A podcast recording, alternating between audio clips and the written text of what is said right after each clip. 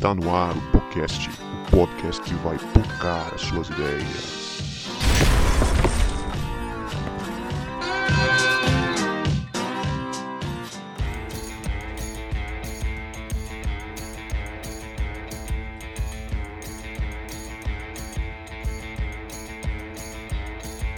Para você que achava que a gente não voltava, a gente voltou e este é o podcast, o podcast que vai pocar as suas ideias. Meu nome é Guto e eu estou com o João Marcos, que dá graças a Deus por causa da ciência. Bem legal. Realmente, se não fosse a ciência, não teríamos vacina. Vacina sim, Bolsonaro e Lula não. O cancelamento vem. É, então tem que polemizar, né? Senão não é João Marcos. E aí, galera? Aqui é João e eu tô com a Leia, que desde pequenininha aprendeu a ter fé na ciência. Mais ou menos. Que minha avó dava remédio pra gente em nome de Jesus. O que funcionava era o nome de Jesus, não era remédio, gente. É, a combinação é forte. É forte, né? e aí, pessoal, hoje eu tô com um convidado aqui ilustre e eu já quero deixar um gostinho para você, ouvinte. A gente está com um ouvinte assíduo hoje aqui participando com a gente. Então, você que sempre nos ouve, que sempre está comentando, que apoia o nosso podcast, você também pode estar aqui. Nós somos acessíveis. Hoje a gente está aqui com o Davi. Eu estou aqui com o Davi, que é formado pela Universidade de Ciências do WhatsApp. é verdade, é verdade. Eu sou muito antenado nas mensagens da minha avó, da minha tia. Tenho bacharel nisso tudo. é um prazer estar aqui com vocês. Gosto muito de escutar vocês e participar junto é uma honra. Eu tô aqui também com o Guto, que não é cientista, mas é o meu pastor. Eu sei que eu tô com ele, nada me faltará. Ai, ai, ai, vai ser convidado outras vezes. Vai ser convidado outras vezes. Tá puxando o saco do host aqui. Vai faltar tudo, coitado. Pois é, gente. E a gente está aqui hoje com um convidado muito importante, que ele é membro da ABC2, Associação Brasileira de Cristãos na Ciência. É o Tiago Pereira, que é biólogo, tem um doutorado em botânica, é casado, tem dois filhos, é presbiteriano, João Marcos. A gente nunca tinha convidado um presbiteriano para esse podcast. Oh, e é atleticano. Seja bem-vindo, Tiago. Muito bom obrigado, ter você Guto, aqui com a obrigado, gente. Obrigado, pessoal. Muito bom, um prazerão estar aqui com vocês. E não sei qual é a, a, a sequência mais importante aí, se é o presbiteriano primeiro ou o atleticano primeiro, não sei ainda. Mas vamos lá. Pois é, cara. Atleticano a gente, já, a gente já recebeu um já. Você é o segundo atleticano, agora presbiteriano você é o primeiro. Ô, Thiago, só registrar aqui, cara, que por você ser presbiteriano, você ganha meu respeito, mas como o Atlético Mineiro é rubro-negro, o rival do Fortaleza é o Ceará, então foi mal. O, o Atlético não é rubro-negro, não. É o negro é o rival do Atlético. Alvinegro, Ô, alvinegro. alvinegro, rapaz, ai que burro. o... Alvinegro. O, o Thiago, o é Thiago que é um dos caras... do Flamengo. o Thiago é um dos caras mais sensacionais com isso, né? Mas todo cara tem aqueles defeitos, né? O do Thiago é ser atleticano. Puxa vida, cara. O Davi também é um dos caras mais, mais sensacionais que eu conheço. O problema é que é flamenguista. Então a gente tá, a gente tá aí equilibrado. Pois é, gente. E hoje a gente tá aqui com o Davi também, que é ouvinte, como a Léa já falou, e com o Thiago para trocar uma ideia sobre ciência e fé. E fica aí com a gente, ouve os salves e recados, e daqui a pouco a gente vai discutir sobre esse assunto muito importante.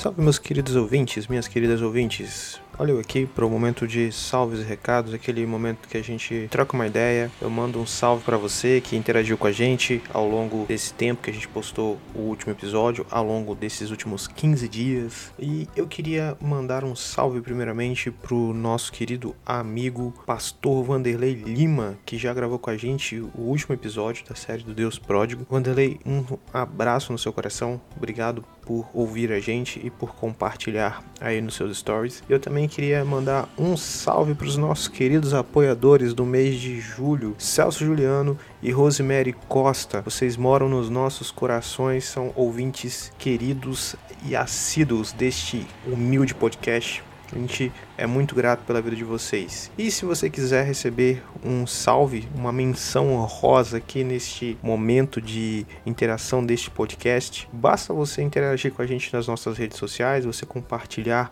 uma das nossas postagens nos seus stories ou o episódio diretamente do Spotify, comentar no Facebook ou no Twitter ou qualquer outra rede social que a gente esteja lá, é claro, que a gente vai mandar um salve para você, porque é muito importante que você é, é, divulgue nosso conteúdo, que você ajuda demais a gente. E se você quiser saber quais são as nossas redes, basta você procurar no, nos buscadores do Instagram, do Facebook ou do Twitter por Podcast. Sim, se escreve Podcast, pocando suas ideias, que você vai encontrar a gente lá. Beleza? Então segue a gente lá, assine o nosso feed no Spotify e nos demais agregadores de podcast. Se inscreve no nosso canal no YouTube para dar uma moral pra gente aí. E, e, é isso aí. E você também pode se tornar um apoiador, um parceiro do podcast. Basta você entrar aí no site apoia.se barra podcast que você pode doar qualquer valor a partir de dois reais ali. Se você fizer isso, você ganha automaticamente o direito de fazer parte do nosso grupo secreto de apoiadores, a cantina do podcast. Sim, e por que cantina? Porque cantina é aquele lugar que os crentes se reúnem após o culto para comer uma comidinha e trocar uma ideia. Então, se você quiser ser nosso apoiador e fazer parte do nosso grupo secreto, faça uma doação qualquer lá no nosso Apoia-se. Faz contato com a gente, fala que você doou para a gente te colocar no grupo secreto que você vai poder interagir com os integrantes da equipe e participar de sorteios de livros. A gente vai tentar fazer todo mês um sorteio de um livro ali no grupo para os nossos apoiadores. E esse mês já vai ter sorteio. A gente vai sortear um exemplar do livro do nosso querido escritor, que é membro da equipe, o João Marcos. Então, se você quiser fazer parte, quiser concorrer a esse livro aí, você tem até o dia 30 de julho, vai, dia 30 de julho, 20 horas. Deixa eu ver que dia que vai cair, dia 30 de julho, numa sexta-feira. Então você tem até a sexta-feira, 30 de julho de 2021. Você que está no futuro ouvindo esse podcast, infelizmente não vai poder participar deste sorteio se você ouvi-lo depois de 30 de julho de 2021. Então é isso aí, aproveita esse episódio que está sensacional.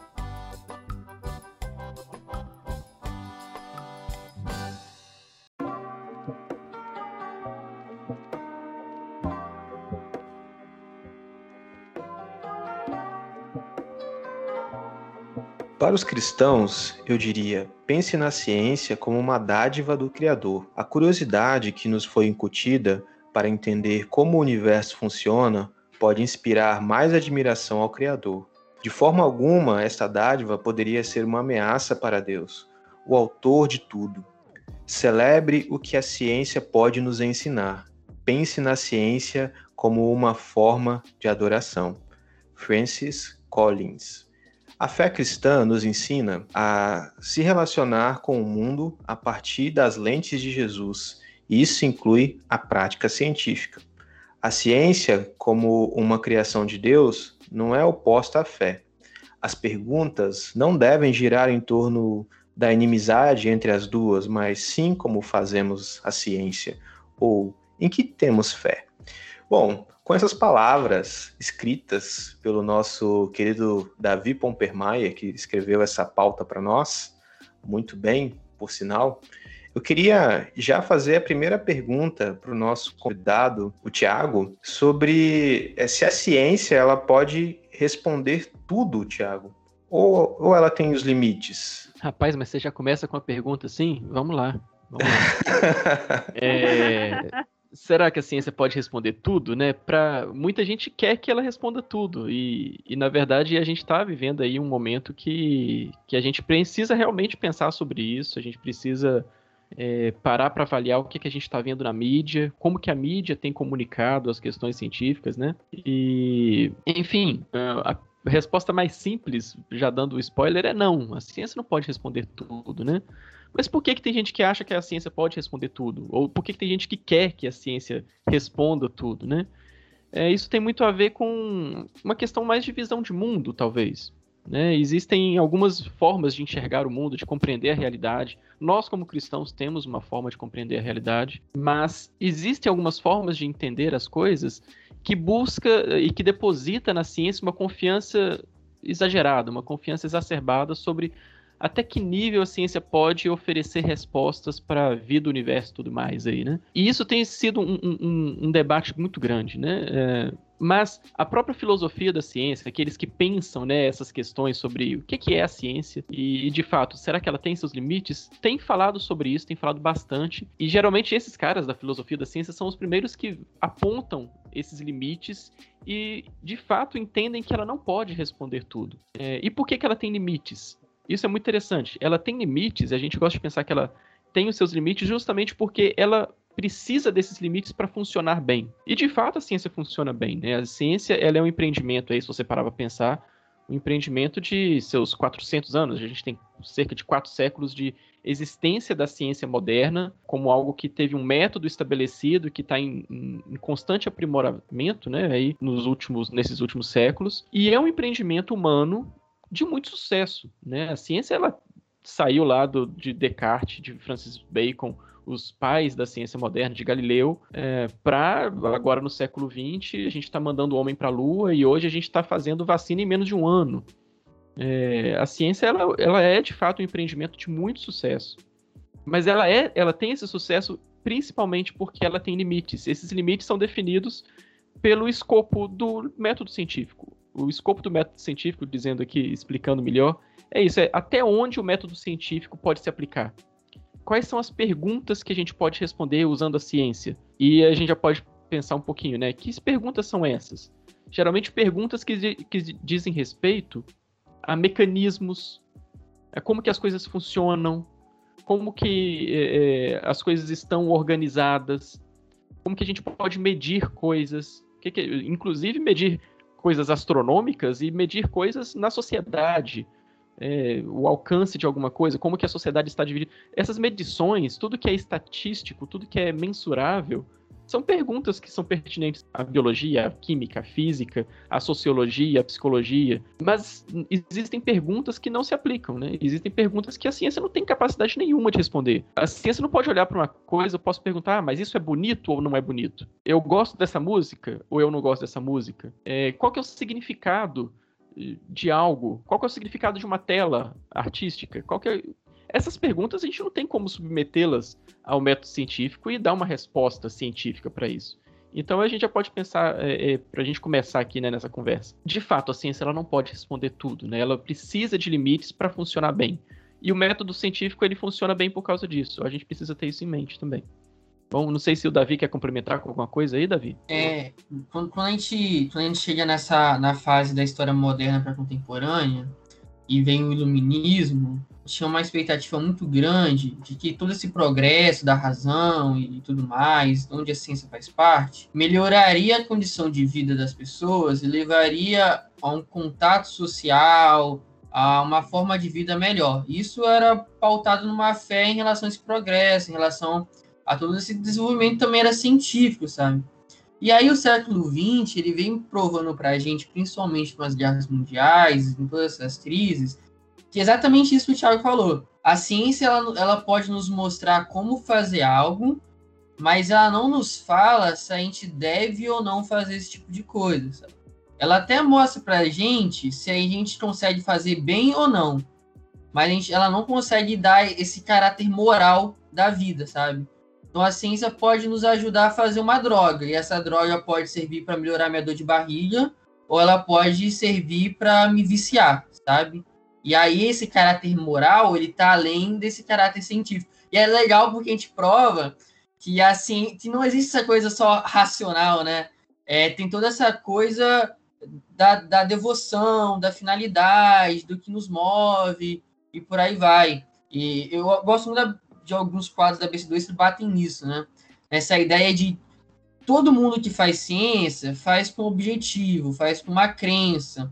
Então, toda, toda, todo o nosso fazer ciência, toda a nossa atividade científica nos leva a um alvo e esse alvo tem a ver com o que a gente quer, né? Não é uma parada totalmente um mais um igual a dois. Muito bom. É legal falar sobre esses limites, né? E sobre essas contribuições que a ciência pode trazer, que a fé também. Mas uma coisa que tem me chamado a atenção nos últimos tempos é a forma que os religiosos têm se aproximado da ciência. É interessante.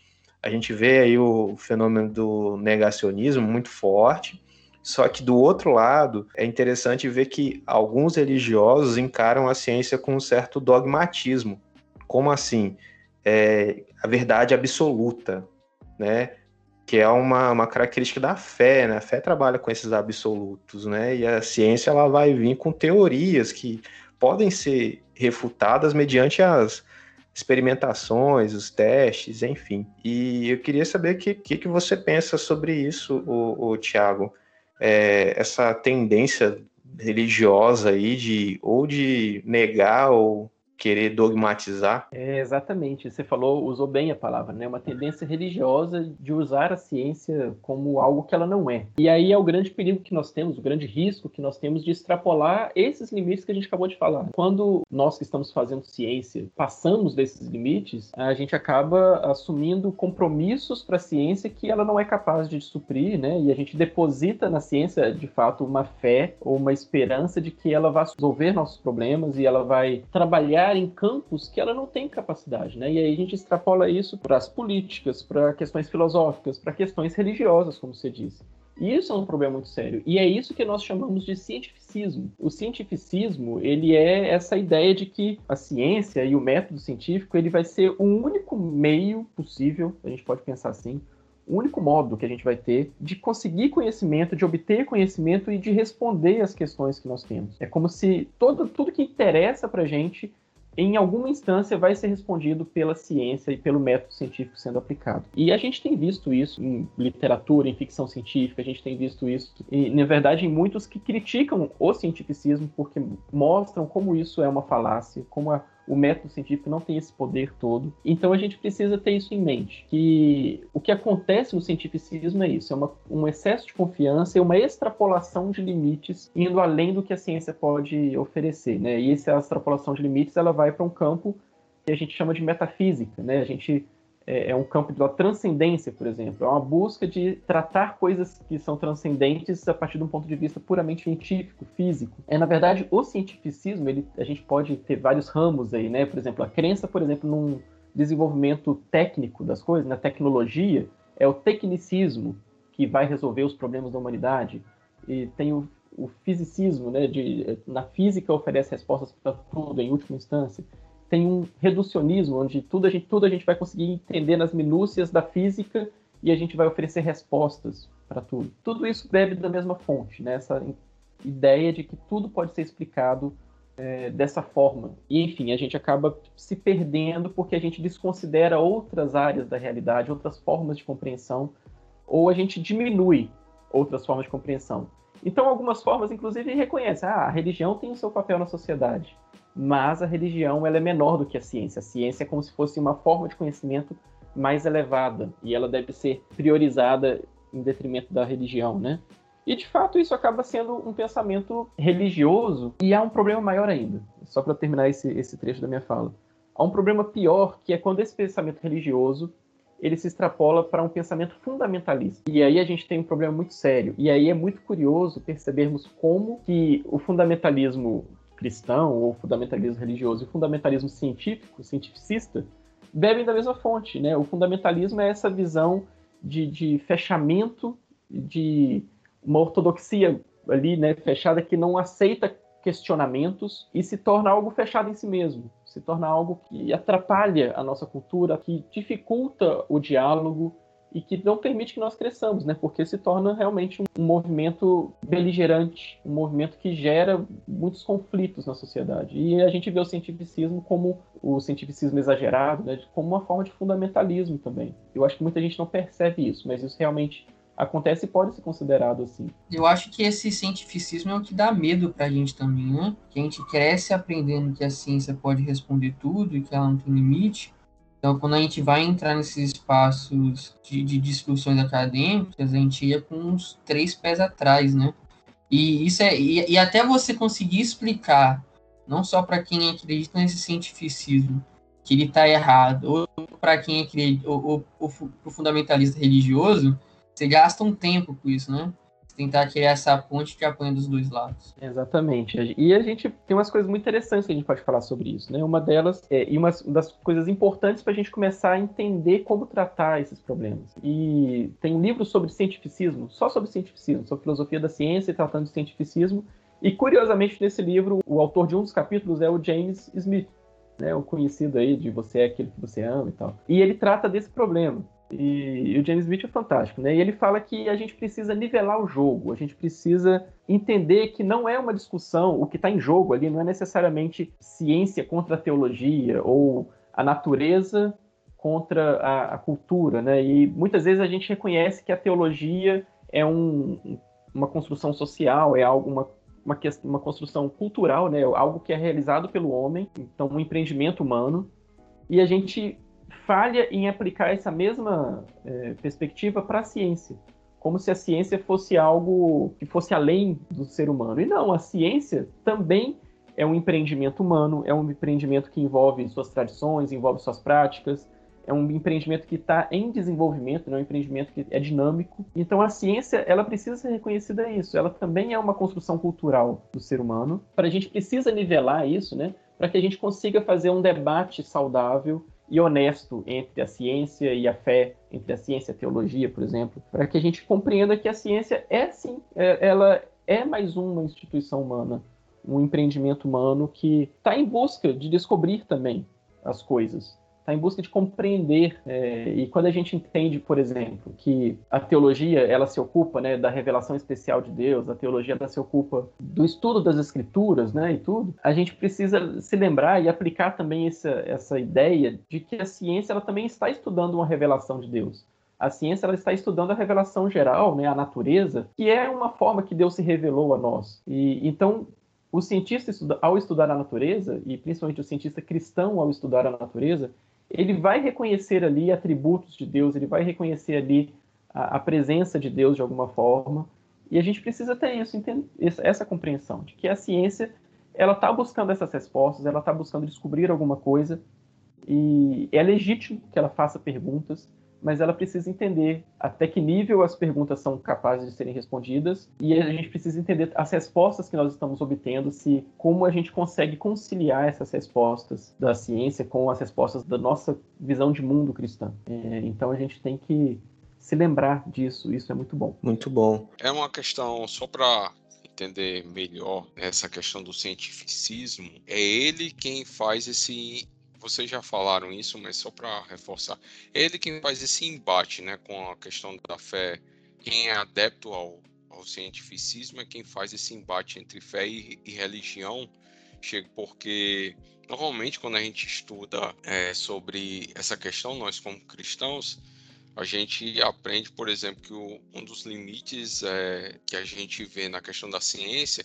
é que ela busca estudar é, algumas questões relacionadas à origem, mas não consegue responder como tudo foi criado. E aí esse cientificismo é quem cria esse bloqueio justamente de nesse limite da ciência reconhecer que Deus é o criador, por exemplo, né? É um exemplo que eu estou trazendo. É, sim, sim, eu, eu imagino que sim. E de fato, quando a gente trata né, desse conflito, e muitas vezes a gente fala desse conflito entre ciência e religião, a gente precisa perceber, às vezes, que o conflito não é de fato entre a ciência e a religião, mas ele é entre o cientificismo e a religião.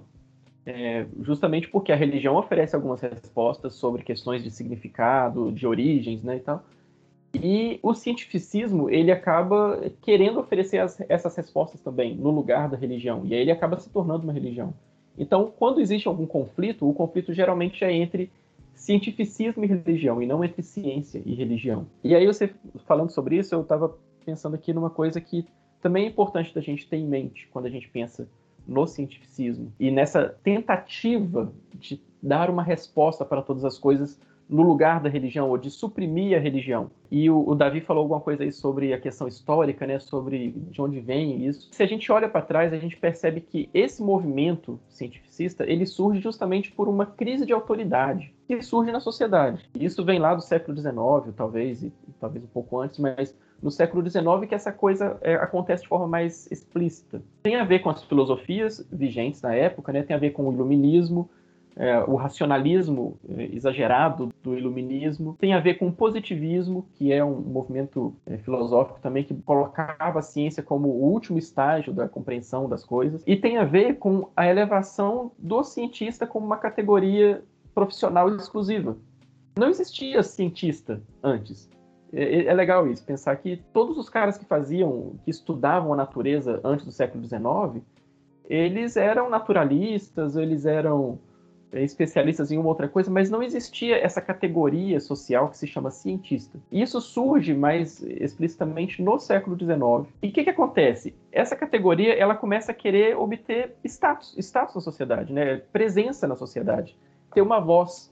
O cientista, não existia a figura do cientista como um cara que tinha voz, que tinha poder, ele era um cara que dependia de dinheiro de, de benfeitores, que doavam dinheiro para o cara poder gastar o dia dele é, olhando coisas na natureza. E é por isso que a partir do século XIX a ciência tem um desenvolvimento tão grande.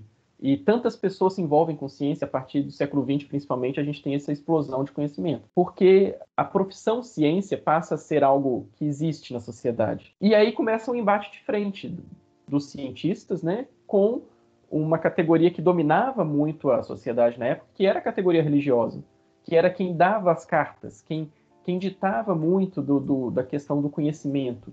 E aí existe essa ascensão dos cientistas como uma classe social buscando status e buscando relevância, e há uma crise, e há uma crise de autoridade justamente por causa disso. E essa crise persiste até hoje. Quando a gente vê cientistas sendo muito beligerantes, cientistas indo na mídia de forma muito arrogante, é uma briga por, por status, uma briga por relevância. É, e o cientificismo ele acaba bebendo aí dessa fonte e funcionando por isso, porque existe uma crise aí instalada e quem que vai vencer essa crise? São os religiosos que vão ter predominância na sociedade? São os cientistas que vão ter voz na sociedade? Quem que vai ter essa autoridade? Então a gente está nesse momento, a gente vive isso. E na verdade é uma, se a gente for parar a pensar, uma guerra aí entre aspas que já dura mais de século, né? E está longe de acabar. Mas a gente, como cristãos, nós temos um papel de mudar esse cenário, né? De evitar que essas guerras se instalem.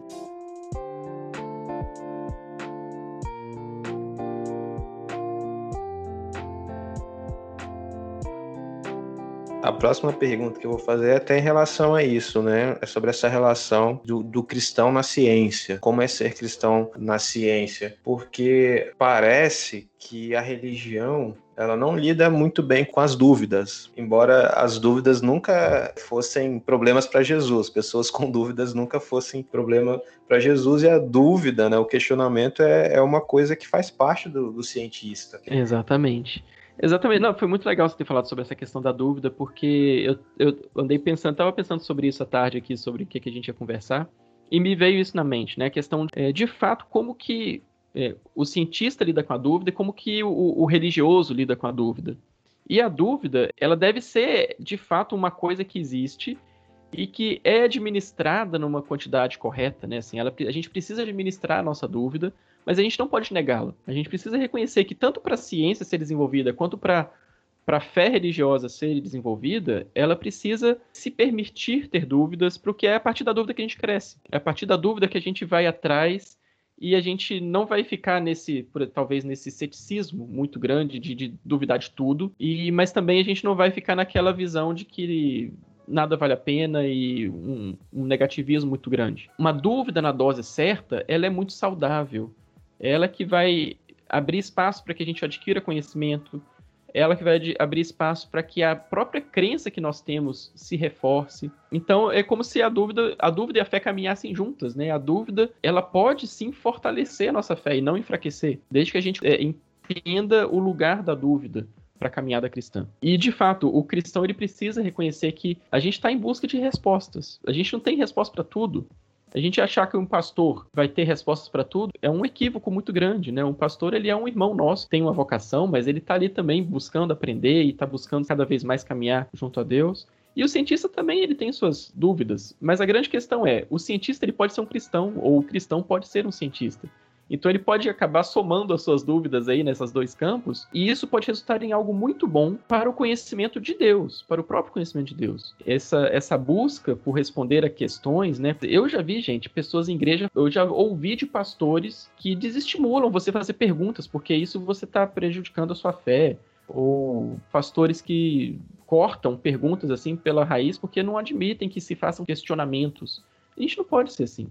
A gente busca entender e ao entender a gente entende que estamos fazendo isso para a glória de Deus, para entender como as coisas funcionam, para crescer a nossa fé. E ao entender as questões da natureza, né, agora voltando para a dúvida do cientista, à medida que o cientista faz perguntas e vai atrás de respostas, ele tem capacidade de conhecer cada vez mais do mundo que Deus criou e ao conhecer mais do mundo que Deus criou, ele consegue glorificar mais ao Deus que criou essas coisas. Então, na verdade, a ciência deveria ser uma atividade muito óbvia para um cientista. E de fato, é muito bom a gente pensar nisso, que a ciência moderna, ela surgiu num contexto cristão, reformado, cristão protestante lá na Europa, século XVI, XVII. O contexto cultural, sociocultural, onde a ciência surgiu, foi exatamente um contexto cristão. Ou seja, isso deveria despertar um alarme na gente pensar, opa, pera lá, ciência e cristianismo tem tudo a ver. Tem tudo a ver porque nós estamos, de fato, buscando respostas, buscando conhecer o que Deus criou, e ao fazer isso, nós estamos seguindo o mandato de Deus para nós, né? De, de cuidar da criação, de conhecê-la, e de cuidar do, no, do nosso próximo, de entender como nós podemos nos relacionar melhor e como que nós podemos resolver problemas, como nós podemos servir aos outros, servir à sociedade. Tudo isso é aprimorado com o conhecimento científico. Então deveria ser, de fato, um engajamento cristão muito maior. Enfim, além disso, a gente precisa entender que, ao fazer ciência, o cristão ele está contribuindo para o que a gente às vezes chama de desse processo redentivo do, da natureza, da sociedade, do universo como um todo, né? A gente está trabalhando com Cristo, é, em Cristo e com Cristo, buscando essa, essa redenção, né? Essa redenção da criação. Então a gente tem essa capacidade de transformar as coisas para melhor, de mudar as coisas para melhor. E na verdade a gente tem essa capacidade e a gente tem essa responsabilidade como cristãos de transformar o nosso entorno, em lugares melhores, lugares onde a gente pode testemunhar de Cristo. Então a gente tem que buscar isso. E a ciência é um dos, dos meios que a gente busca isso. Eu lembrei de uma, de uma máxima que eu já ouvi: um pouco de ciência nos afasta de Deus e muita ciência nos aproxima de Deus. Eu lembrei Sim. disso amarrando as suas falas aí, achei muito legal. Exatamente. Isso daí é o, é o final onde todo TCC, todo mestrado tem isso, né? Você, você, vai jogar lá e toda frase aparece esse tipo de coisa. É, o Thiago está errado em uma coisa, porque tem, tem passou tipo o Guto. Quando eu tenho dúvida, eu pergunto pro Guto e sempre sai resposta. Então o Guto ele sabe, sabe de tudo. Ah, isso sim, cara, aí sim. Mas, mas eu, eu queria é, reafirmar essas coisas que o Thiago falar, que o Thiago falou. Até porque não tem como caminhar sem dúvida, né? Se você não tem dúvida sobre alguma coisa, você está pensando um pouco. Se você começar a pensar um pouco mais, você vai surgir algumas dúvidas.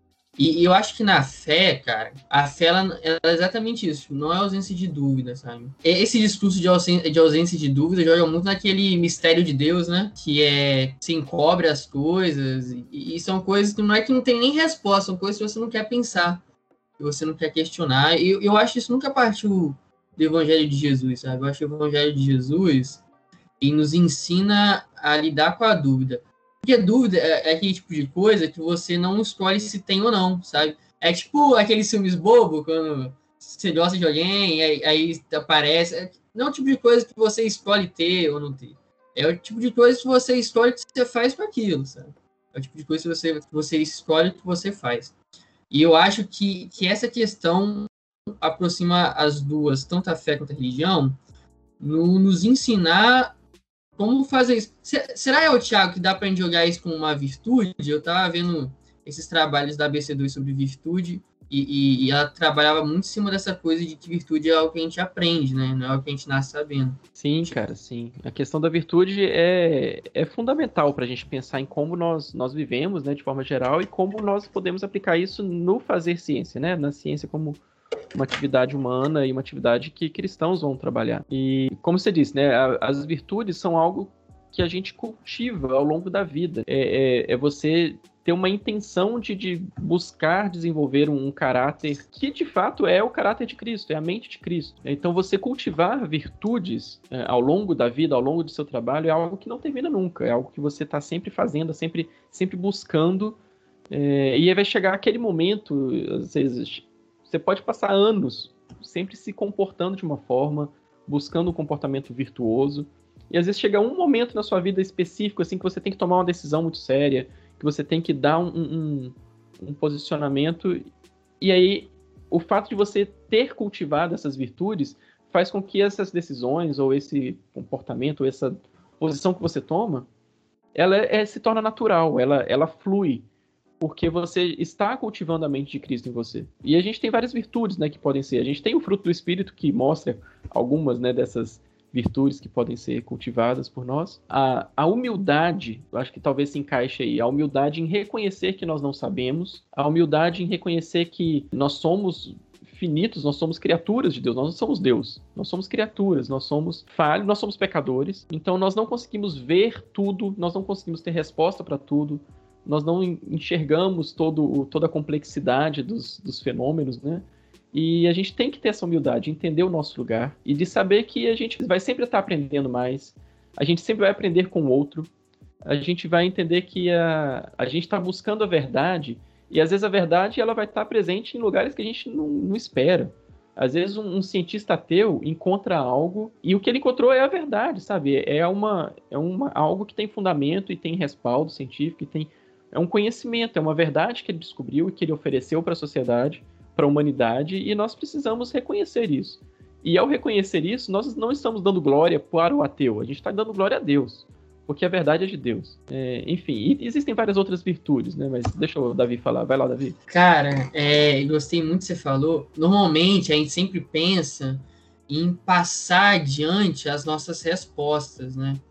E eu acho que, de certa forma, também é importante a gente passar adiante as nossas dúvidas principalmente nessa ideia que você falou de redenção, né? Porque a gente trabalha é, em, em, em, torno dessa ideia de, de trabalhar junto com o reino de Deus, de trazer redenção para o mundo, de tornar o mundo melhor. Isso também é uma forma de, de adorar e glorificar a Deus. E uma das formas que a gente faz isso também é instigando as pessoas que vêm depois de nós a ter as dúvidas corretas, sabe? E aí, é, os pastores de plantão, me perdoem se eu estiver errado, me corrijam, mas eu acho que Jesus não se compromete em responder todas as nossas dúvidas durante as nossas vidas, sabe?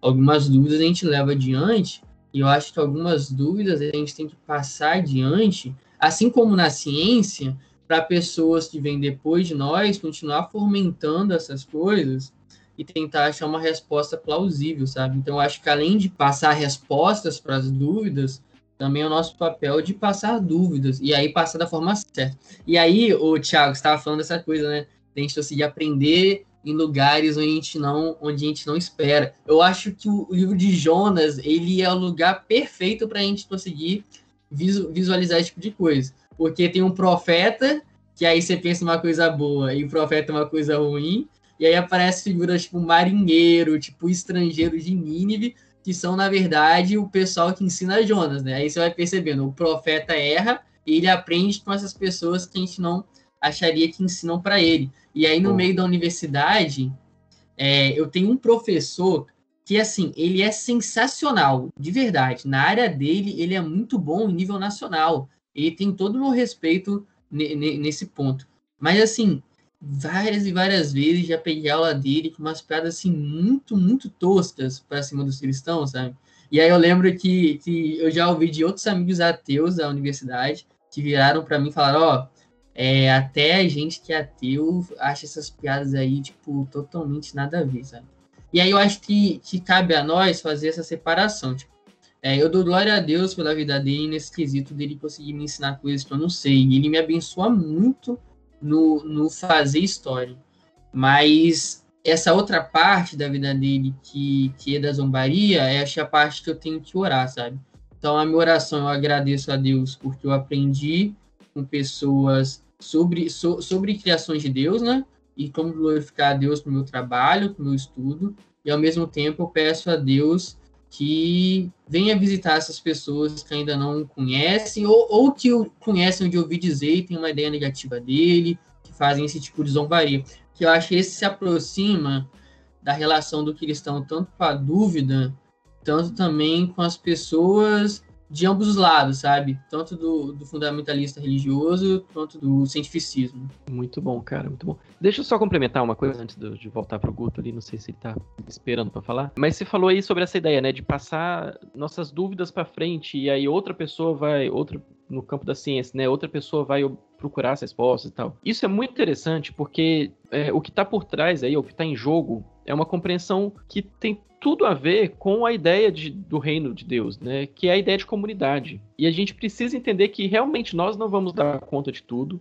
Nós não temos condições para dar conta de tudo, de achar todas as respostas, porque não é para ser assim. Uh, o ser humano ele não é feito para ser esse, esse supra-sumo, esse cara que vai encontrar todas as coisas, todas as respostas e vai ser o, o grande nome. O ser humano é feito para comunidade, ele é feito para viver em comunidade. E uma das coisas mais bonitas, na verdade, que eu vejo na ciência é quando a ciência funciona bem como um empreendimento comunitário. Porque ela deve ser assim. E, na verdade, esse grande sucesso que nós temos hoje é porque cada vez mais a ciência tem funcionado como algo comunitário, algo que divide tarefas e que compartilha conhecimento. Por que, que a gente tem vacina para Covid em menos de um ano? Porque a gente tem gente no mundo inteiro, em laboratórios com dezenas de pessoas, centenas de pessoas, trabalhando em cima da mesma coisa.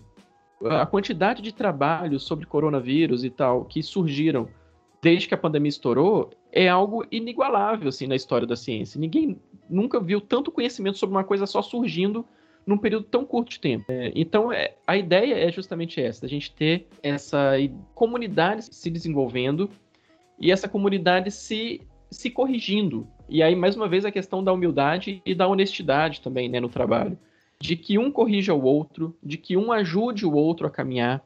Então há muitos, muitos paralelos aí, muitas similaridades entre a vida cristã, entre a caminhada cristã e a caminhada de um cientista. Ele precisa disso, ele precisa reconhecer que não se faz ciência sozinho, é, não se publica um trabalho sozinho.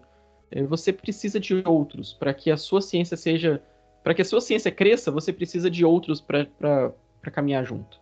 E talvez isso seja algo que a gente tem perdido, tem deixado de perceber. E eu vejo muitos cientistas aí querendo trabalhar sozinho, ou querendo. É, isso não acontece, é impossível que, que a gente tenha, tenha sucesso na ciência se você se isola. Eu estou aprendendo muito aqui nessa conversa com vocês. E. Só, só uma palhinha. É porque às vezes o processo de iniciação científica me lembra muito o discipulado, cara. Essa coisa de ter uma pessoa que, que tá com você e vai analisar os seus escritos, os seus passos, vai te orientar no caminho certo, sabe? E às vezes, quando, quando eu tô lá na minha juventude, eu, eu lembro do meu orientador e eu penso, cara, será que eu tô sendo um, um bom orientador para essa galera? É, eu sempre faço cara, essa, essa, é, esse paralelo. Sensacional, cara. Você escreve sobre isso aí, publica esse trem. Muito bom. Eu tô vendo só os paralelos surgindo é, da ciência com a fé. Né? O Tiago falou aí desse serviço, né? que a, a, ciência ela traz aí no sentido de, de desenvolver mesmo, né, coisas como no sentido da vacina que está tá sendo feito né, em tempo recorde, toda a coisa da comunhão, né, e Davi falando do discipulado agora, né, e eu estava aqui refletindo numa coisa, né? O, o Tiago falou sobre a, essa humildade que o, o cientista precisa ter para entender que ele não sabe tudo. E eu fiquei pensando que essa característica também seria muito bem-vinda nesse cientista cristão é, que está ali investigando, que está ali pesquisando a, a revelação, né? Revelação na, nas coisas criadas, a revelação geral. Se esse cara ele fosse humilde o suficiente e, tivesse disposto a dialogar com, com as pessoas, uh, no sentido de chegar e falar, olha, é, conduzir as pessoas nessa investigação a ponto de falar, olha, isso aqui vem de Deus, de uma forma acadêmica, né? mas a pessoa precisa ter humildade para fazer isso, né? E, e, muitas vezes o que a gente vê é que o cara quer descobrir a verdade para usar ela como um porrete para bater na cabeça de alguém, né? E não de forma humilde para servir, para conduzir, né? E ter comunhão com outros. Cara, isso é muito engraçado. É porque o meu primeiro contato com a BC2 foi porque eu era aquele tipo de, de pessoa que eu sempre gostei muito daquela, da, desses debates, de como o mundo surgiu e etc. Então eu entrei mais no grupo do, do aqui do, de estudo do Espírito Santo com a expectativa de não, eu vou lá, a gente vai discutir isso, o vai quebrar, eu vou ter mais argumento, tô lendo alguns livros aí, papapá. E aí isso foi em, isso foi em final de 19, né? A primeira vez que a gente entrou no debate sobre criação do mundo foi esse ano. Então a gente passou um ano e pouco falando de coisas mais importantes que isso, sabe? E aí no final do ano passado, foi quando eu me toquei, eu pensei, cara, ainda bem que a gente começou esse debate só agora, porque teve coisas muito mais importantes durante esse, durante esse um ano que amadureceram a minha visão entre a fé e a ciência, sabe? E aí propor a ideia de aprender como um remédio para ensinar e não como um porrete para bater faz mais sentido. Às vezes é mais fácil a ideia do porrete, porque você porque você pensa nas respostas que o outro vai te dar, é você pensa porque é mais rápido, né? Exato. Você pensa nas respostas que você vai dar para o outro, enfim. Agora pensar num plano aprender pensando num plano de aula é, é, mais demorada, é mais difícil. Tentar falar de uma forma que todo mundo entenda, procurando a paz não o conflito, é, às vezes, né, até mais chato, né? A gente gosta um pouco da, da agressão, mas as virtudes cristãs aí vão treinando o nosso coração para a gente aprender sempre para ensinar, né?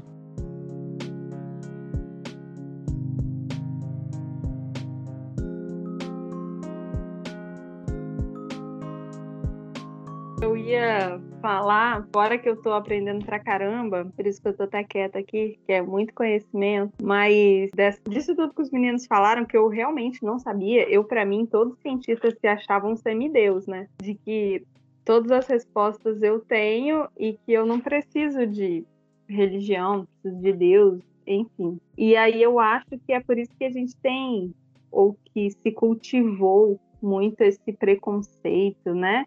de que o cientista é ateu, de que o cientista quer desafiar a Deus, de que se o meu filho vai fazer ciências, ele desviou. Enfim, e aí vocês falando agora sobre da, da galera que quer vir com um porrete na mão e que realmente existe, né? É mais fácil a gente ver pessoas indo por esse caminho do que pelo caminho da humildade, como vocês estão falando. Acho que é por isso que se criou no imaginário cristão esse surto de que o cientista ele está contra nós, mas aqui eu já aprendi que o cientista trabalha com a gente, né? Ele trabalha para revelar ainda mais a glória de Deus. E a gente que é cristão, a gente já entende essa glória de Deus. A gente tem que render glória a Deus a cada descoberta científica, porque revela um pedacinho de Deus para gente, revela mais um pouco de Deus é, no plano maravilhoso da criação do homem, da, da criação do mundo, do universo. Então, a vacina que chegou agora, glória a Deus, porque hoje em dia a gente não precisa demorar 100 anos para uma vacina existir. Imagina se a vacina do coronavírus, coronavírus viesse daqui 100 anos, não ia ter um para contar a história mais. Ah, o cientista conseguiu. Tá aqui a vacina. Em quem vai dar? Em mim mesmo, porque só sobrou eu. Cara, glória a Deus que a gente tem cabeça pensante agora, porque isso é, é Deus, ciência é Deus, aleluia. Eu tô assim, maravilhada. Glória a Deus, glória a Deus. E você falou uma coisa aí, Léa, interessante, de que a gente acha que todo cientista é essa pessoa arrogante, né, e que sai gritando, querendo impor a sua posição. Mas é porque isso, da mesma forma que também na igreja e no meio cristão tem algo assim, esses caras eles são uma minoria barulhenta. A gente precisa entender que geralmente isso se refere a uma minoria barulhenta. Existe uma minoria barulhenta. Mas eles não representam o grupo grande, né? Eles acham que representam, mas não representam. Porque o cientista mesmo, ele não tem tempo para ficar indo na televisão ou para ficar dando entrevista falando abobrinha ou para ficar criando picuinha com os outros. O cientista mesmo está preocupado em preencher os relatórios dele, que ele precisa de financiamento para pesquisa dele, e ele não tem tempo mesmo. Ele tem aula para dar, ele tem projeto para dar conta, ele tem orientados, e enfim, ele não consegue, ele não, não precisa ficar se, se desdobrando, sabe, para poder achar aí um espaço dele. É, então, existe alguns, existem alguns barulhentos. E da mesma forma, dentro do, do seio da igreja, existem alguns que compram o que esses caras gritam. E aí gritam do outro lado. Mas também não são todos, porque a gente na igreja, a gente não está querendo ficar arrumando briga com os outros, nem está querendo é, bater o porrete também. Existem esses caras, mas eles também são minoria barulhenta. É, a gente está querendo conviver em paz com a galera e comer comida boa no, no final do domingo e ir para o retiro sabe? Então a gente precisa lembrar isso, que existe o crente normal e existe o cientista normal. E geralmente esses são maioria, sabe? Não, não é não é esses caras que, que arrumam confusão. E a gente precisa é, mostrar para a sociedade que, de fato, a, a, gente é diferente. A gente tem, a gente busca algo, a gente busca relacionar essas coisas de uma forma. Acho que a gente, é, isso tem a ver com a próxima pergunta aí que estava na, na, nossa pauta, né? De desses modelos aí de interação entre ciência e religião. Não sei se vocês querem falar alguma coisa antes disso, mas depois a gente pode entrar nisso aí. Fala aí, Davi, depois a gente entra na última pergunta. Não, eu queria falar que o que mais me irrita, tanto nesse. Tanto de um lado quanto do outro, não é nem, não é nem os malucos que levantam a bola, mas é a galera que compra a ideia e chuta a bola, sabe? É, a galera da igreja que compra esse discurso maluco, e, e, tenta vender essa narrativa para dentro da igreja, é, o que me irrita é um trabalho honesto de tentar ver o que realmente a galera pensa, combateria esse problema melhor do que essas respostas malucas para responder teoria maluca que não existe. E aí, a mesma coisa do outro lado. Porque existe também muita coisa, muita, muita interpretação maluca que é feita da Bíblia, e aí joga para fora de qualquer jeito, então, e aí a galera de fora compra achando que é certo, e aí produz a mesma algazarra que a gente faz aqui dentro de uma forma diferente. Quando você analisa a coisa de uma forma correta, e aí eu acho que um trabalho sério, uma crítica séria, precisa analisar o que está sendo o que vai criticar, você tem uma compreensão melhor e aí você consegue de fato criticar o que merece ser criticado. Aí, ao invés de você abraçar um, um discurso doido e, e, tentar combater ele com mais discurso doido, você percebe logo de cara, ele é um discurso maluco, não tem fundamento, não tem necessidade de a gente fazer isso tudo, já tem respostas sendo produzidas para isso, é melhor eu abraçar essas respostas, propor o diálogo, e aí a gente vai é, formando uma comunidade mais sensata.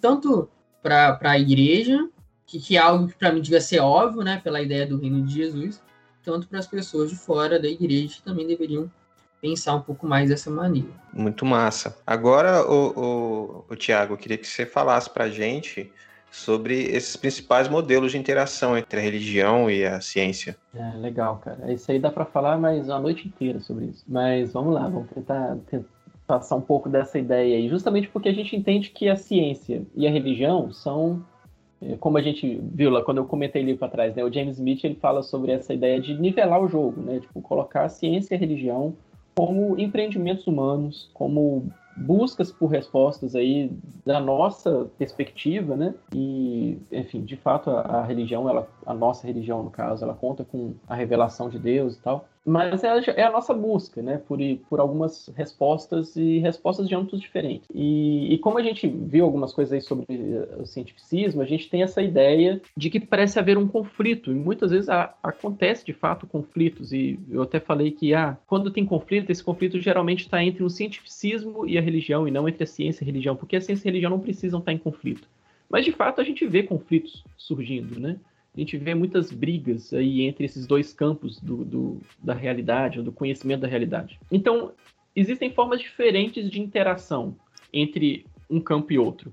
O conflito é uma das formas mais óbvias, né, que a gente está falando. É a forma que a mídia gosta de tratar do tema. É a forma que a gente vê quando a gente pergunta, e aí, como é que fé e ciência se relacionam? Se relacionam, se interagem. Conflito, elas estão em conflito, um conflito irreconciliável, um conflito que não tem solução e vai ser assim até o fim dos tempos. Ciência e religião vão estar sempre falando de coisas diferentes e elas não se entendem, elas são inimigas. A gente vê muito por aí, por aí isso sendo falado. a gente vê manchetes nas capas das revistas, a gente vê reportagem sobre isso, a gente vê cientistas ateus que têm essa posição mais bem cientificista, né, que rejeitam qualquer visão sobre Deus e qualquer visão sobre a religião. Na verdade, tem cientistas como Richard Dawkins, que é conhecido de muitos, que quer a total eliminação da religião da sociedade, não importa que religião seja.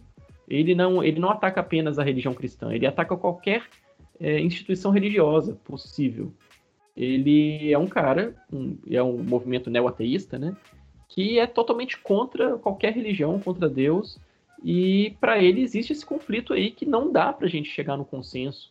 Não dá para a gente falar que ciência e religião são amigas de alguma forma, são inimigas para ele. Mas isso também acontece dentro da igreja de algumas formas. Existem alguns cristãos, alguns defensores de certas linhas que eh, colocam a ciência também como inimiga da religião, como se a ciência estivesse buscando coisas contra a Bíblia, contra Deus, como se toda a ciência que a gente fez nos últimos 200 anos fosse uma ciência equivocada e precisa ser descartada. Então, ou seja, essa, esse conflito não é alimentado só pelos neo-ateus que querem a eliminação da religião. Esse conflito também é colocado por cristãos, geralmente movimentos mais fundamentalistas, que têm uma visão é, muito específica sobre a leitura da, das escrituras, e sobre a forma como enxerga a ciência. E geralmente acontece isso mesmo, uma rejeição da ciência. É, isso é problemático. E na verdade, se você parar para pensar, os dois lados, tanto o que eu falei do cientificismo quanto o religioso, eles se abraçam, né? Porque eles fazem o mesmo desserviço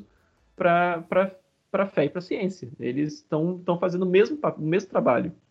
É, eles estão caminhando juntos sem perceber. E, enfim, o conflito é um problema. Ele existe de alguma forma, mas ele pode ser superado sim. Ele não precisa ser alimentado. Uh, e existem outras formas de interação. Outra delas é uma forma que a gente costuma ver muito. É, quando eu entrei na faculdade, eu fiz biologia, né? Quando eu entrei na faculdade, muita gente me alertou sobre essa ideia do conflito. Que eu era crente, eu ia ter muitos conflitos com a questão da evolução e tal, isso aí da pano para manga, né, falar sobre esse assunto. Mas quando eu entrei na faculdade de biologia, eu não vi muito conflito. O que eu vi foi essa outra forma de interação, que é uma forma que a gente chama de independência. Ciência e religião são empreendimentos que podem ser considerados e que não precisam interferir um no outro. Eles são independentes, cada um caminha o seu lado, cada um nem precisa olhar na cara do outro. E aí gera um, uma separação que a gente conhece muito, né, daquela pessoa que durante a semana está trabalhando e não mistura sua fé com o seu trabalho, e o, ci o cientista não mistura a sua ciência com a sua fé. E no fim de semana ele pode ser um cristão, ele vai para a igreja, ele tira o jaleco do laboratório, vai para a igreja com sua roupa de igreja, o seu uniforme de igreja, né? E é pronto, é assim que funciona. Então você não mistura uma coisa com a outra. E eu vi muito disso na faculdade, eu vi muito, muito dessa posição como se todo mundo fosse ok. Tipo, ah, beleza, você é crente, você é cristão. Ninguém nunca teve problema comigo em, no fato de eu ser cristão. Mas muitos não conseguiam disfarçar essa ideia de que, tudo bem, você pode ser cristão, mas a sua fé, ela deve ser lá para a sua vida privada e para o domingo. Aqui na faculdade, na universidade, no, no laboratório ou em qualquer outro tipo de carreira, científica ou profissional que você esteja fazendo, não precisa de você trazer sua fé, ela fica do lado de fora. E aí, aí uma coisa interfere na outra. Isso é muito fácil, né? É muito fácil porque te facilita a vida. Você caminha é, sem entrar em conflito nenhum, porque não, eles nem se aproximam, né, para ter um conflito. Mas aí com o tempo você começa a perceber, e com o tempo de caminhada cristã você começa a perceber, se você adota essa visão, você começa a perceber que é meio impossível você separar a sua fé das outras coisas, porque a sua vida é uma só. É, a vida, a nossa vida é integral, ela deve ser integral. A gente não pode viver uma vida dupla. E você não tem como deixar a sua fé do lado de fora do laboratório. E quanto mais você caminha na fé, e quanto mais a sua caminhada discipulado faz sentido, mais você entende isso, que você não pode, você não tem como, é impossível você deixar a sua fé. E quanto mais você entende que a fé e a ciência elas podem conversar, e na verdade elas devem conversar porque você não consegue separá-las, é, você entende que uma pode contribuir com a outra. Uma pode oferecer é, subsídios para que a outra tenha um, uma melhoria na sua condição, né? a outra encontre respostas até melhores.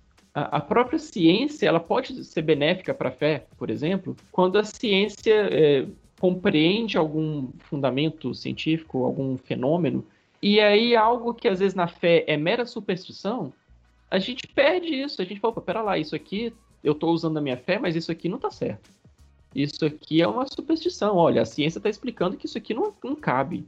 E aí, isso serve até para purificar a nossa fé de apetrechos que a gente usa ali que são problemáticos. E da mesma forma, assim, a, a fé pode contribuir com a ciência, mostrando, né, até que ponto a ciência pode ir, até que ponto a ciência pode encontrar respostas e como que a ciência pode interpretar certas respostas, ou como que a ciência pode buscar instrução ou inspiração na religião para buscar respostas melhores e interpretar melhor certos fundamentos. E é por isso que a gente precisa mudar dessa visão aí do conflito e da, ou da independência para o que a gente já falou bastante, Davi falou bastante, que é a ideia do diálogo. E aí a gente, eu, agora eu posso fazer até um jabá aqui da ABC2, né? Para quem não conhece a ABC2, a gente já falou desde o começo, né? A Associação Brasileira de Cristãos na Ciência. Essa associação, ela existe no Brasil há uns cinco anos que a gente foi fundado. Essa associação foi criada com esse intuito de criar um ambiente de diálogo entre fé e ciência, entendendo que elas podem contribuir uma com a outra e entendendo que nós como cristãos nós precisamos abrir os nossos ouvidos para ouvir o que os cientistas têm a dizer. É, a gente precisa ter honestidade de reconhecer que é, certos fundamentos que a ciência apresenta, certas questões, elas precisam ser consideradas. A gente não pode simplesmente renegar e eliminar isso porque ela não bate com a minha fé. Eu preciso reavaliar, às vezes, algumas coisas que eu estou pensando. Eu preciso. É, e para isso eu preciso ouvir. Eu preciso colocar as cartas na mesa, entender o que está se passando, quais que são os, os quesitos teóricos aqui sobre isso, para avaliar e avaliar com rigor essas questões. Então a ABC2 está aí funcionando dessa forma, é, criando esse ambiente, essas arenas de debate, esse ambiente saudável. E um ambiente saudável só é construído com virtudes, né, que são uh, é, cultivadas ali. E a gente tem o nosso grupo aqui no, no, Espírito Santo, a gente tem, como o Davi falou, a gente começou lá no finalzinho de 2019, início de 2020 a gente estava já funcionando. Na verdade, em 2019 a gente já estava funcionando. E aí entrou pandemia, a gente tem feito nossos encontros mensais, a gente tem feito encontros online, a gente tem falado sobre muitos temas, porque todo tema científico é relevante. É importante a gente tratar e, e pensar em relação à fé, como que a gente pode tratar essas questões, né? E, enfim, quem tiver interesse aí nesse tema do diálogo, é, a ABC2 está aberta para você, para quem tiver querendo entender um pouco mais, né? Aos poucos a gente vai caminhando nisso. E o diálogo é algo que a gente constrói sempre, continuamente a gente está construindo, aprendendo, porque a gente vai errar. Não é o caminho mais fácil, é o caminho, é um caminho longo, mas é, é, é muito frutífero, é muito prazeroso. Não, muito bom. Davi, fala aí, Davi. Não, é só, eu tenho uma analogia que a primeira vez que eu ouvi, acho que foi o Thiago falando na minha primeira reunião da BC2 em 2019, né? Eita, cara, anal... nem eu lembro. A, a famosa da chaleira, do bully, aí sim, sim, sim, legal. É, é o seguinte, imagina, imagina Naruto, que eu vou na sua casa tomar aquele café que você tá me devendo, você prometeu um tempão já. Aí é, eu tô lá e eu pergunto, Guto, por que que a chaleira ela tá pitando? Aí o Guto pode falar, cara, tá pitando porque tá saindo um gás, uma faísca, pega fogo, aí tem todos esses processos é, físicos que fazem água evaporar e papapá, papapá. E o Guto tá certo, porque de fato tá, esses são os motivos de, de ela tá pitando. Mas o Guto pode virar para mim e falar, não, cara, tá pitando porque eu sei que você gosta de café, eu gosto também, você tá aqui. E aí eu queria beber um café com você. Então as duas formas estão certas, sabe? E aí a gente acredita que a palavra de Deus, ela nos mostra o sentido pela qual Deus, Deus faz o mundo, pelo qual Deus cria o mundo, pelo qual ele, se manifesta até nós, pelo qual a razão da qual ele quer estar com a gente, pelas qual ele faz as coisas e por aí vai. E a ciência, ela busca, de certa forma, descrever alguns processos, sabe? E aí faz, faz parte da nossa maturidade não só como pessoa, mas também como estudante de ciência e de teologia, saber até que ponto a Bíblia está falando tal coisa e o que, que ela quer falar e o que, que a ciência está falando e o que ela quer falar. E aí, sim, eu, eu acho que a gente sempre tem que levar essa coisa em mente. Deus pode fazer tudo? Pode. Mas o que, que ele fez, sabe? Tem uma diferença entre o que ele pode fazer e o que ele faz. tem uma diferença entre o que ele pode fazer e o que ele quer fazer. Tem uma diferença no que ele pode falar e no que ele fala, sabe? E eu acho que é sempre bom a gente é, levar em conta, que Deus não faz o que eu quero, né? E nem faz o que, o que eu acho que ele quer fazer, ele faz o que ele quer. É diferente, né? Eu gosto muito de pensar naquele final de Nárnia, quando a Lúcia pergunta pro Túmulos, Túminos se o Aslan ia ficar ou não, né? E ela tem esse desejo de prender o Aslan junto com ela. Aí o Túmulos fala, não, ele é um leão, ele não um animal doméstico, é um animal selvagem. Ele faz o que ele quer, ele é livre. Né? Eu gosto sempre de pensar nessa ideia. Jesus não é um cachorro que a gente amarra na coleira, num pedaço de ferro, e ele fica ali é, rondando até onde a gente quer que ele vai, sabe? Jesus é um leão. Se a gente tenta botar uma coleira em Jesus, ele morde nosso braço. É, sempre tem que ter essa ideia em mente. O que a gente acha que Deus fala, não é necessariamente que Deus fala. A gente tem que começar a procurar saber o que Deus quer falar qual que era a ideia naquela época, qual que era a ideia naquele contexto, qual que é o propósito da fala, qual que é o propósito também do estudo científico, e por aí vai. Eu acho que a partir daí a gente vai buscando um diálogo. Uma coisa não conflita com a outra, só falam coisas diferentes. Por quê? Porque o propósito dela, delas eram diferentes, e só por isso. Muito bom, gente, essa conversa. A gente aprende muita coisa e, e vê que é bacana que a gente não está sozinho no meio de toda essa dúvida, no meio de toda essa produção, porque o que a gente vê às vezes na televisão e os exemplos que acabam saindo é, saltando são ruins, né? E é muito legal ter uma conversa equilibrada, assim. Que Deus abençoe a vida de vocês, viu, Tiago? Viu, Davi? Obrigado por estar aqui com a gente, trocando essa ideia. Amém. E, e eu queria que, Tiago, você começou falando da ABC2 aí, é, como é que faz para encontrar a ABC2 aqui no Espírito Santo, nas internets, nas redes sociais e, e, Brasil afora? Ah, então, cara, a gente tem o nosso site e o site tem reúne tudo que nós produzimos, né? A gente tem, a gente tem trabalhado em muitas frentes, assim, a gente tem trazido conteúdo traduzido de, de artigos sobre esses temas de fé e ciência. A gente trabalhou com uma série de livros que foram traduzidos, publicados pela editora Ultimato. São 12 livros que foram publicados, essa série aí é o que o Davi está mostrando, mas vocês não vão ver porque é só áudio aqui. é... A gente tem uma nova série que está em andamento agora que com a editora Thomas Nelson. Thomas Nelson Brasil está editando uma nova série, então novos livros com, de alto nível, o que tem de melhor no mundo sobre fé e ciência de várias áreas, tanto da física quanto da biologia, quanto questões sobre interpretação bíblica, sobre teologia, como que a gente junta essas coisas, enfim. Então lá no site vocês encontram isso. Vocês encontram também o que a gente tem produzido sobre de vídeos, de palestras, de séries, conferências que a gente tem feito, sempre a gente tem sempre divulgado. E lá das diversas redes que nós temos, né? Todas as redes, desde o Instagram, Twitter, Facebook, ah, o LinkedIn e o YouTube. A gente tem muito conteúdo no YouTube, com vídeos traduzidos, legendados, palestras, palestras nossas, a gente tem feito seminários com certo com uma frequência, quase todo mês a gente tem um seminário de fé e ciência que a gente oferece para cidades aí no Brasil todo. E a gente tem o nosso talvez nossa principal frente de trabalho, que são os grupos de estudo. A gente tem grupos no Brasil todo. E uma das abas lá no site tem lá, tipo, grupos de estudo, como participar. E lá tem o um endereço de, de, do WhatsApp da, da BC2, você pode mandar um contato falando, olha, quero participar. E quiser participar do nosso grupo aqui, pode mandar também para lá que você a gente vai te direcionar e você eu te adiciono no nosso grupo aqui. É, então nosso grupo já tem tem umas 80 pessoas Davi, eu tava olhando lá.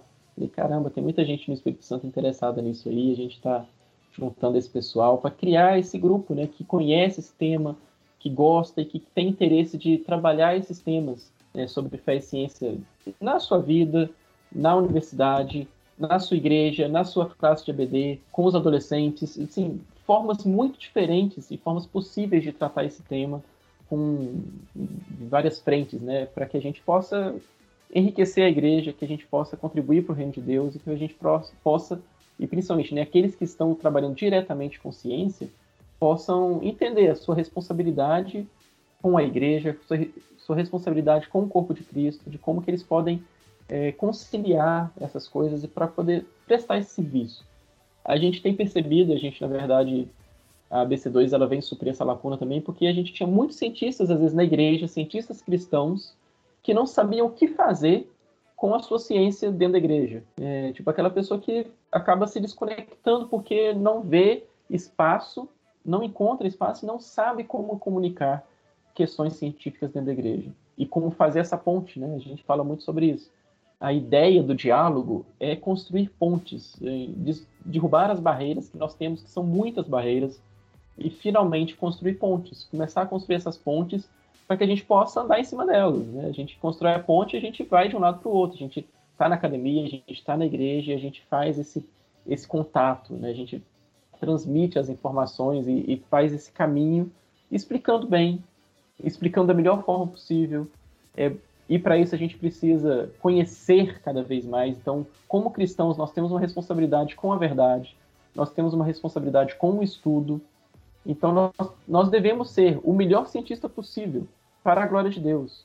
Nós devemos buscar é, ser o melhor biólogo, o melhor físico para a glória de Deus. A gente deve buscar a melhor ciência que a gente pode encontrar.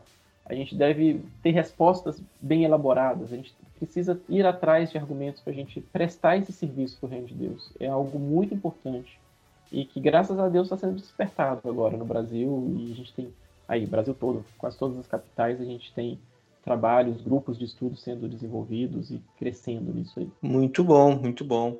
Davi, quer falar mais alguma coisa? Quer divulgar mais alguma coisa aí? Fique à vontade. Não, cara, eu acho que o Thiago, ele, ele já falou bastante coisa. A BC2 ela também ela realmente tem essas várias frentes, sabe? Uh, o YouTube da BC2 tem muita coisa, muita coisa mesmo. Então, se você se interessa lá, é um prato cheio. Eu comecei estudando o livro A Origem, eu acho que talvez seria um bom começo para tentar ter uma ideia sobre isso. Sabe? É um tema até um pouco agradável. Quem é o autor eu... desse livro, Davi? Rapaz, esse livro são quatro autores, né, Tiago? Porque cada capítulo é uma visão diferente da, da, da ideia Sim. do Gênesis.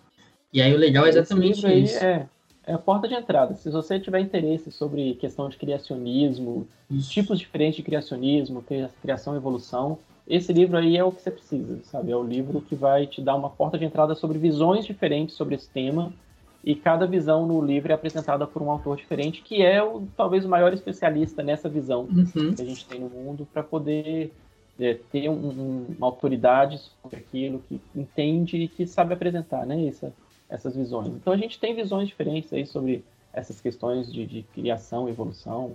É, como o Davi falou, não é só esse tema que a gente tem na, uhum. sobre fé e ciência, né? Mas esse geralmente é o tema que mais desperta curiosidade. Olha aí, olha aí, dá um episódio à parte isso aí. é, cara, eu acho. Esse livro é mandei, a origem. Isso. Eu tenho uma outra indicação e aí já seria para uma galera que que, sei lá, tá um pouco mais, tá caminhando já um tempo na teologia e tem um interesse aí um pouco mais teórico. Tem um livro chamado A Ciência de Deus, uma introdução à teologia científica do Alistair McGrath. Ele também faz parte da, da coleção da BC2 que é Ultimato. Ele é um livro, assim, mais teóricozinho, sabe? Se você está começando, nunca não tem muito ideia de teologia, muita ideia de ciência, não sei se talvez seria o melhor começo, talvez. Mas ele é bem legal. Ele é bem legal, ele te dá bem essas, essas ideias de que é uma teologia, do que é uma teologia científica, de como fazer ciência, essa ideia de como a ciência foi avançando. Na verdade, assim, o Alisson McGrath, o Thiago pode me corrigir se eu estiver enganado, mas o BC2 é, traduz bastante coisa dele, tá muito antenado. Eu acho que tudo ligado ao Alisson McGrath, assim, vale a pena ser consumido. É, inclusive tem um livro do Alisson McGrath que é, o título dele é Como Lidar com a Dúvida, sobre Deus e sobre você mesmo, da editora Ultimato também. É um livro fantástico, foi lançado há uns 10 anos atrás. É um livraço. Melhor que o Alistair McGrath, só o Guto. Ai, ai. Você tá querendo voltar mesmo aqui, né? Pode deixar, você vai voltar outras vezes. Foi muito legal a sua participação. ô, ô, ô, Tiago, você falou algumas vezes do livro do, do James Smith. Qual seria o título do livro, você lembra? Cara, eu não vou lembrar do título aqui agora. É um, é um livro que não está traduzido ainda. É Cientificismo, a Nova Ortodoxia, algo assim. Mas é, é, é em inglês, é de uma editora de uma editora inglesa, se não me engano. Ah, e aí, na verdade, não é um livro do James Smith. Ele tem um capítulo no livro, é um livro, é um livro acadêmico, né, sobre, sobre filosofia da ciência. Não, entendi. É, só passando para lembrar, a gente estava quase esquecendo, hein, Thiago? Tá tendo promoção da ABC2 agora. Então, se você tá, tá assistindo esse podcast até, eu acho que o dia ah, não lembro quando vai a promoção, se vai até o final desse mês, mas você tá vendo até o dia talvez 31 de, ju de julho de 2021, ainda dá tempo de comprar. É, esse episódio vai ao ar na, no dia 26 de julho, né? Então a promoção ainda vai estar tá rolando aí, se for mesmo até o dia 31. Gente, eu queria agradecer vocês, Thiago, muito obrigado, satisfação imensa ter você aqui com a gente. Davi, valeu mesmo, cara, brigadão por vocês Foi terem demais. investido esse tempo aqui com a gente. Brigadão mesmo, viu? Valeu mesmo. É um prazer, cara. Um prazer muito grande estar com vocês. Fico feliz pelo convite, agradeço muito e estamos aí, estamos à disposição. É um, sempre um prazer falar sobre esses temas. Eu estou muito feliz de poder contribuir com vocês aí. Valeu mesmo. Valeu, galera. Muito bom. É muito bom ouvir vocês, é muito bom participar também. Massa demais. Então, eu deixo meu abraço no seu coração e até a próxima. Eu deixo meu, espero que vocês gostaram e até a próxima. Valeu, gente.